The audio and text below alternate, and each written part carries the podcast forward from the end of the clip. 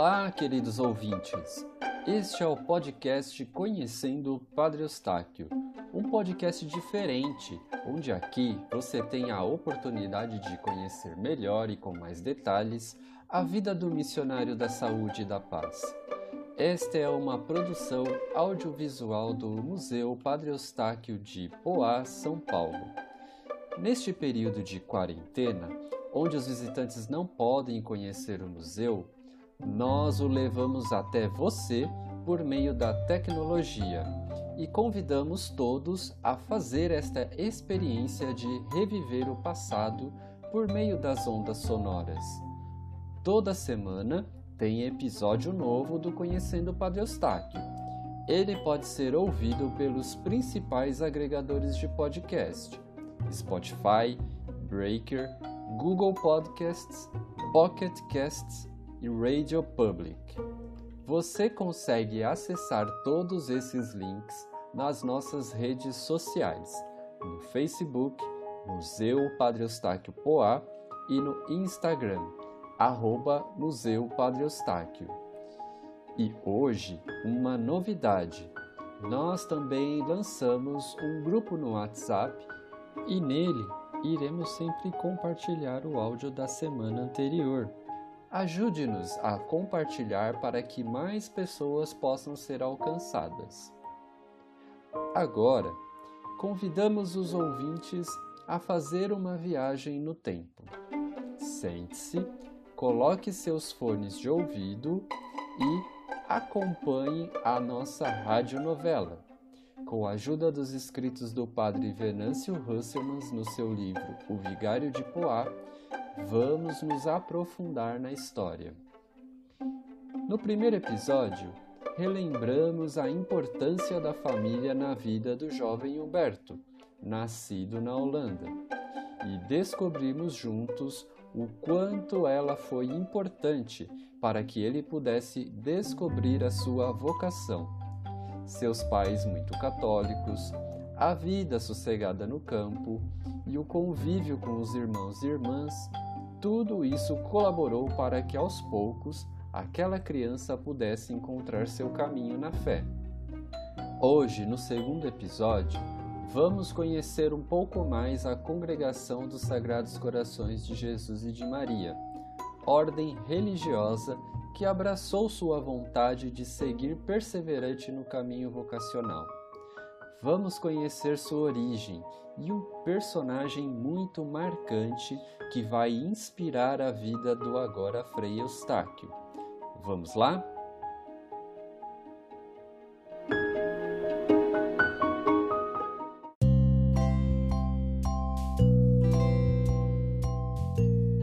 Certo dia, o jovem Humberto, já aos oito anos, foi com sua família para mais um compromisso dominical para participar da Santa Missa.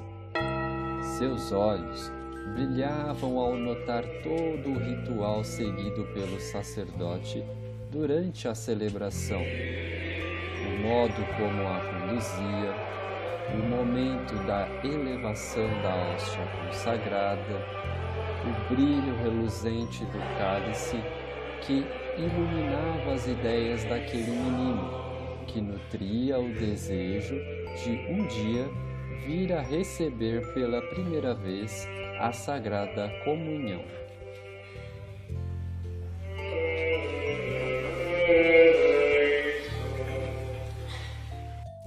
Enquanto isso não acontecia, Hub, como também era apelidado pelos mais próximos, dava o seu jeito num recanto escondido próximo de sua casa, o garoto reunia os amigos e celebrava a seu modo a missa. Quem relatava isso era sua irmã Faustina. O trabalho de campo não lhe interessava muito, porque aspirava ao sacerdócio. E o próprio Humberto chegou a confidenciar a um seminarista eu também serei um sacerdote. E então, aos 11 anos, ele realizou seu desejo de receber a primeira Eucaristia em 1901.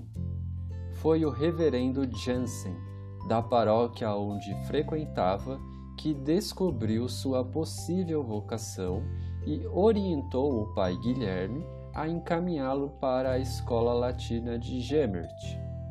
Lá, entre tantos livros importantes, Humberto encontrou um, de capa já meio surrada, mas com um conteúdo fascinante.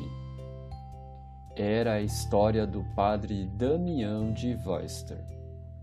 Para quem não sabe, Joseph van Woester, o padre Damião, foi religioso dos padres dos Sagrados Corações de Jesus e Maria. Enviado em missão ao Havaí, foi ordenado sacerdote em 24 de maio de 1864. Ele não apenas servia aos moradores como padre, mas ainda trabalhava com as próprias mãos para ajudar a comunidade.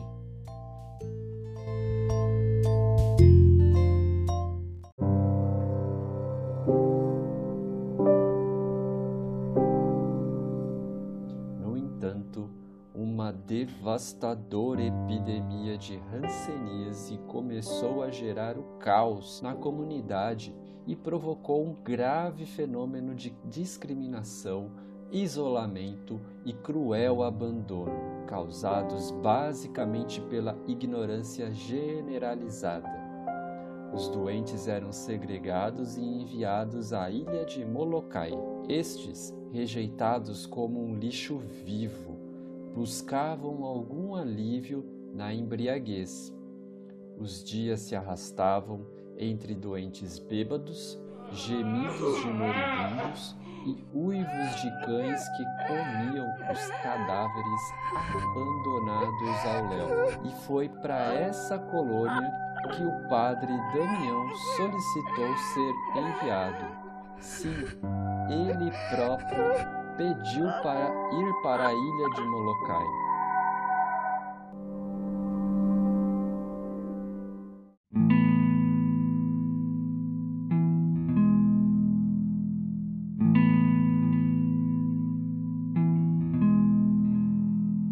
Ele desembarcou com vários leprosos para lá desterrados, sabendo que muito provavelmente jamais sairia vivo daquela ilha de sofrimento. Aos poucos, porém, o santo missionário construiu na ilha uma igreja dedicada a Santa Filomena. Além disso, um hospital, uma enfermaria, uma escola e algumas casas. Em 1885, aos 49 anos, o próprio Padre Damião contraiu a lepra tendo-lhe sido oferecido sair da ilha para receber tratamento, ele recusou. Eu me sinto feliz e contente, mesmo que me fosse dada a oportunidade de sair daqui em boa saúde, diria sem titubear: fico com os meus leprosos. O padre Damião partiu para a vida eterna em 15 de abril de 1889 foi beatificado por São João Paulo II em 1995 e canonizado por Bento XVI no ano de 2009.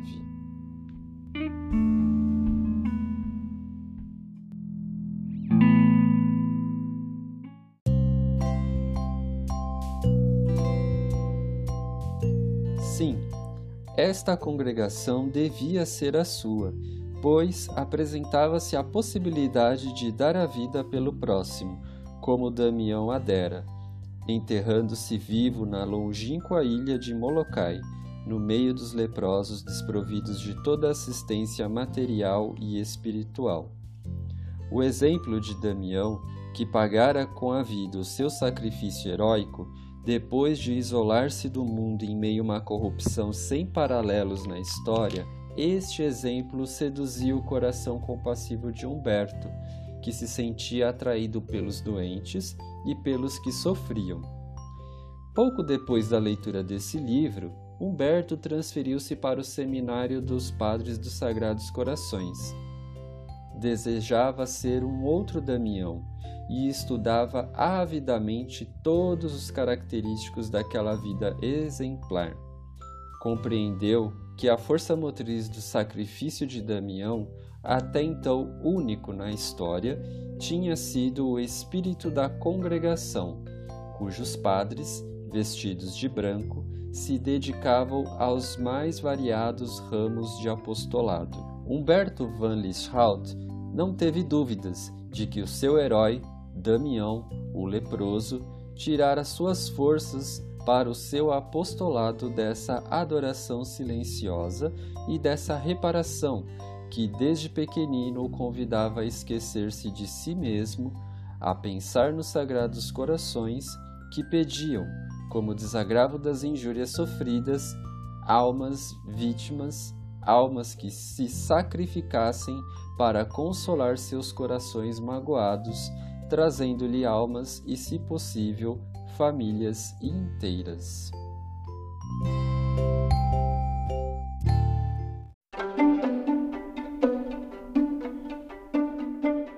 Nossa, que testemunho de vida tinha esse padre Damião, não é mesmo? Não é à toa que hoje ele já é considerado santo pela Igreja Católica. E agora a gente começa a entender por que Padre Eustáquio dedicou a sua vida aos enfermos.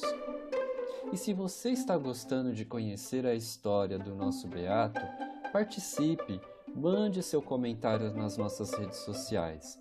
No Facebook, Museu Padre Eustáquio Poá e no Instagram, arroba Museu Padre Eustáquio. Na semana que vem, vamos falar sobre a ordenação sacerdotal e os primeiros trabalhos pastorais de Padre Eustáquio. Você não pode perder. Por hoje é só. E não perca o próximo capítulo do podcast Conhecendo Padre Eustáquio. Até semana que vem!